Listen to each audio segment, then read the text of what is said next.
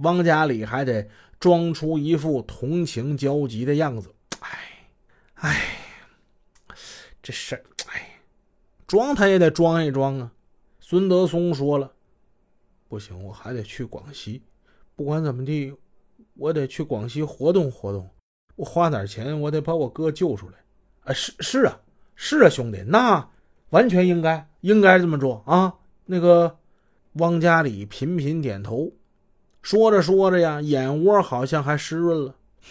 别说你们兄弟俩，就说我跟我二哥，我听到这事儿，我心里老难受了。我真的。”我就恨不得，我恨不得把把他哥给弄出来，啊！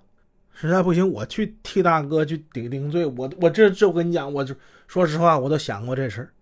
哎呀，我心里比你都急呀，兄弟。那这是按照现在法律程序，大哥现在到哪一步了？现在呀？现在呀，已经从检察院移交到法院了，估计也快判了吧。那能判判判多多少年呢？孙德松从皮包里拿出一本刑法，嗯，我跟你们说啊，我都看了好多遍了。嗯，从去年十月一日起，新的刑法已经实行了。嗯，你看啊，孙德松迅速的翻到其中折的那一页，你看这儿。走私武器、弹药罪，放在第三章；破坏社会主义市场经济秩序罪，你看这里也有啊。第二节第一百五十一条，这是这么规定的：走私武器、弹药、核材料或者伪造货币的，处七年以上有期徒刑，并处罚金，或者。没收财产，情节较轻的，处三年以上七年以下有期徒刑，并处罚金。孙德松呢，一个字儿一个字儿的给汪氏哥俩在那念。汪家里呢，一边听一边点头。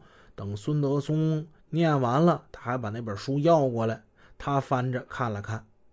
这几个歹徒过去杀人抢劫，无恶不作，何曾想过法律呀？今天呢？他们是出于对同伙命运的关切，他们居然也琢磨起刑法来了。嘿，真是绝妙的讽刺！汪家人用手摸了摸大秃脑袋，皱着眉头：“我我有点不是太太懂啊，这上面说的话好像都是一些活动话。你，你前面说七七年以上。”后面又说三年以上七七年以下，到底按按哪个判呢？嗯，我大哥应该属于情节较轻的吧？他都没过边境线，他在边检站就被抓了，而且他没有拘捕，态度也都挺好的。我估计往最坏里说吧，不能超过四年。哎，这事儿难说呀。汪家里叹了一口气，他心里却在幸灾乐祸。这法律这事儿还不是由人来执行的吗？要是老大在里边不老实，打人了、越狱了，把哪个警察或者是法官给得罪了，多判几年也有可能。你说你大哥那啥脾气，你还不知道吗？是不是？这汪家里呀，一说风凉话，孙德松更着急了。不行，我得赶紧去趟广西，我花点钱，我把我大哥救出来。那二哥、三哥，我这来来去去的，到那边上下疏通，我得打点呢，干啥我都少不了钱。你们俩能不能借我一点啊？啊啊！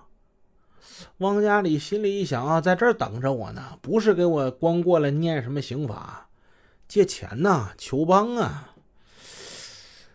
哎呀，一提到借钱，汪家哥俩都不吭声了。二哥、三哥，嗯，家里亲戚吧，能给我点儿，但是也不够啊。孙德松显得挺恳切的，求求你们看看在大哥的面上，借我点钱呗。啊，回来我一定加倍奉还，还不行吗？孙德松差不多就快给这俩人跪下了，可是二人还是一言不发。